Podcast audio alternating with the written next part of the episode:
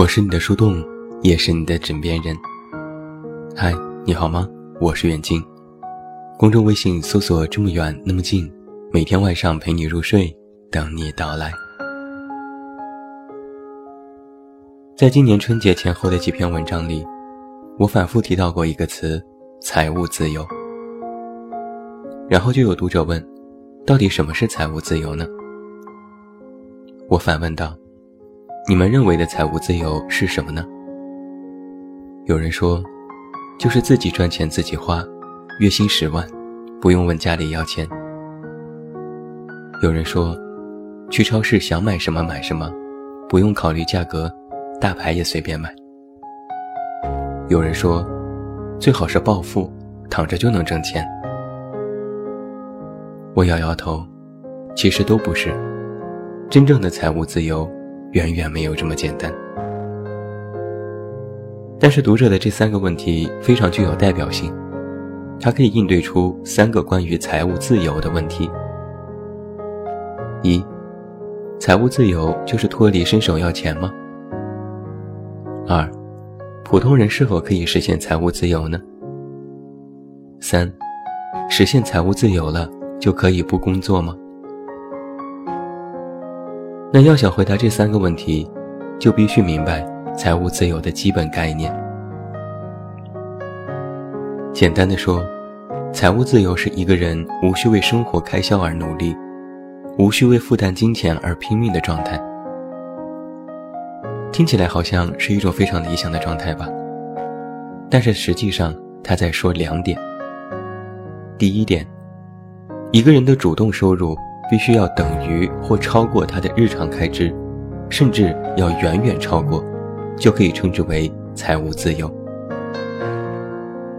第二点，一个人的被动收入也要等于或超过他的日常开支，并且在日常的支出当中，更多的依赖于被动收入，才是真正的财务自由。那什么是主动和被动收入呢？主动收入就是你主动努力和投入所获得的报酬，比如工作的薪资。被动收入是你不动产或者是理财所产生的收入，不需要每天经营和投入，比如物业租金、股票理财盈利、基金分红、图书音乐版权等等。把这两点合二为一，才是全面的财务自由概念。那这个时候，你估计就要叹气了，因为有太多人以为财务自由就只有主动收入，只要自己工作赚钱，不问家里要钱，自己能养活自己了，就是财务自由了。这种理解实际上是片面的。好在现在已经有越来越多人意识到，真正的财务自由，更多的需要依靠被动收入。有一个财务自由的基本公式是：可投资的资产乘以收益率，再减去支出要大于零。也就是，财务自由等于被动收入大于花销。简单的用文字来说明，实际上是你不依赖你的工资，靠着你的其他收入就能够应付日常的所有开支，甚至还有结余。这。才是财务自由。听起来很简单，但是做起来却太难。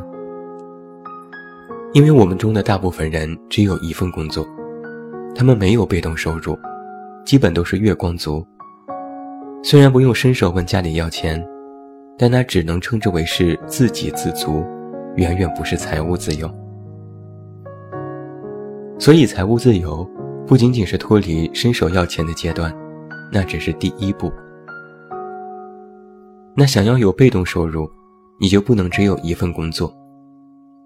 这个时候，就有越来越多的人选择成为了斜杠青年。斜杠这个词源自于英国作家迈瑞克·阿尔伯的著作《双重职业》，指的是一群不再满足专一职业的生活方式，而选择多重职业和身份的多元化人群。那为什么叫斜杠呢？其实很形象。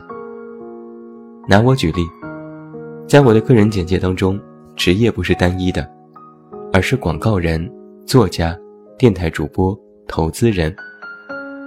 这些身份中间的标点符号用的是斜杠，来用斜杠来区分多重的职业。所以，我就是一个典型的斜杠青年。但我依然有着广告的本职工作，涉足投资领域，又写作出书、做公众号，还录电台节目做主播。每一种职业都会产生收益和报酬。我也买卖黄金，做一些理财，理财也有盈利。拿着非本职工作所产生的收益，就能够应付我日常的开支。而这种多样职业的方式。处于个人的爱好和选择之外，实际上就是用多种途径来赚钱，期望能够更快的达到财务自由。那根据我的经验，不是人人都可以实现财务自由的。但是财务自由，并不是只有有钱人才能够达到，也不是必须需要原始的资本。有人会有这样的误解。人生钱很难，但是钱生钱却很容易。自己如果有一千万，随便投资一点什么，分分钟就是斜杠青年，分分钟就财务自由。这是典型的吃不到葡萄就说葡萄酸的心理。财务自由最重要的是准确理解被动收入，以及明白和辨认它在你的日常收入支出当中所占据的比重。以此来调整自我的职场规划，就是因为它很难，所以想要实现它，就需要你不断的进行努力，并且尝试更多的领域，以更多的身份来获取利益，满足财务自由。所以啊，实现了财务自由，可不是不工作了，而是你需要更加努力的去工作了。在我看来。实现财务自由，真正代表的，不是工作与否，而是你要更加去反思自己的工作，对自己的生活要有更多的思考，并且能够更加准确的去做出选择。都说钱难挣，但是没钱也很容易。稍微一松懈，一个判断失误，你投资进去的钱就马上会打了水漂。在上个世纪八十年代末，我们国家刚刚有了市场经济，有了股票，有多少人一夜暴富，就有多少人一夜变成了穷光蛋。进入了二十一世纪，有多少人白手起家，靠着炒房成为了富翁，就有多少人只因为一次崩盘，资金链断裂，赔得血本无归。所以。对财务自由的思考，实际上是你对职场的思考，对你选择的思考，对你人生的思考。它绝不仅仅是钱的事情，而是动一发牵全身。既然财务自由处处涉及到选择，就有两个象征意义。第一，你需要时刻保持清醒。财务自由意味着你可能会比以往做的更多。但不是被迫去做，而是发自本心，愿意去做，想要去实现你的价值，并且愿意承担这种风险。第二，既然财务自由处处是选择，那么就会有陷阱，有运气。财务自由绝对不是一成不变的定量，而是会可能随时归零的变量。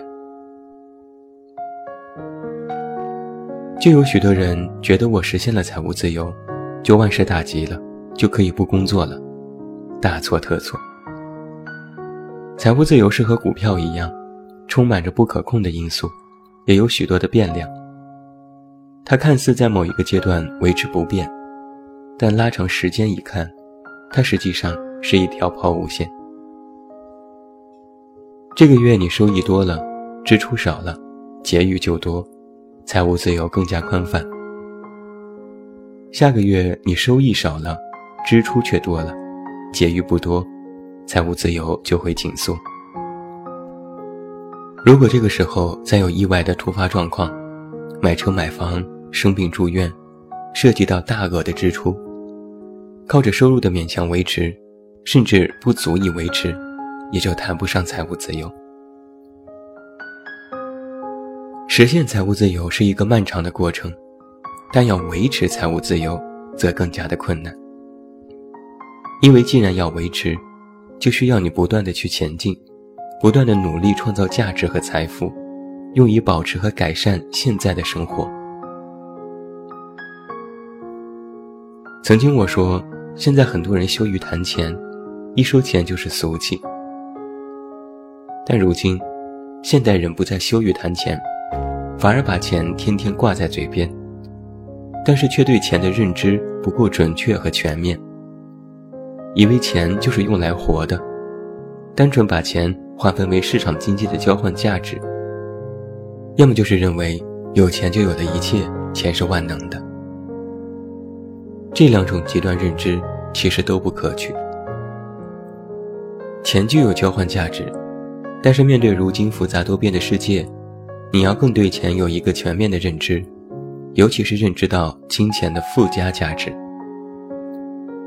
什么是金钱的附加价值呢？就是它不仅仅能为你提供更加舒适的环境，更是一种原动力，促使你不断的去调整人生的路线，更合理的去规划自己的职场道路，甚至能够帮你营造出一种幸福的氛围，让你活得有安全感。钱是最能够体现自我价值的方式之一，而财务自由就是你自我价值实现的标准。你不是没钱，你只是没有足够让你实现财务自由的钱。你也不是不想赚钱，你只是不知道该怎么样去赚钱。而想要去赚钱，就要首先明白什么才是真正的财务自由。人与人之间财富差距的背后，首先是对金钱认知的差距，和对财富自由认知的差距。真正的财务自由，不是坐享其成，也不是一劳永逸，它是一条不断改变方向和岔口的道路。最后，送你四个字：保持警惕。祝你晚安，有一个好梦。我是远近，我们明天再见。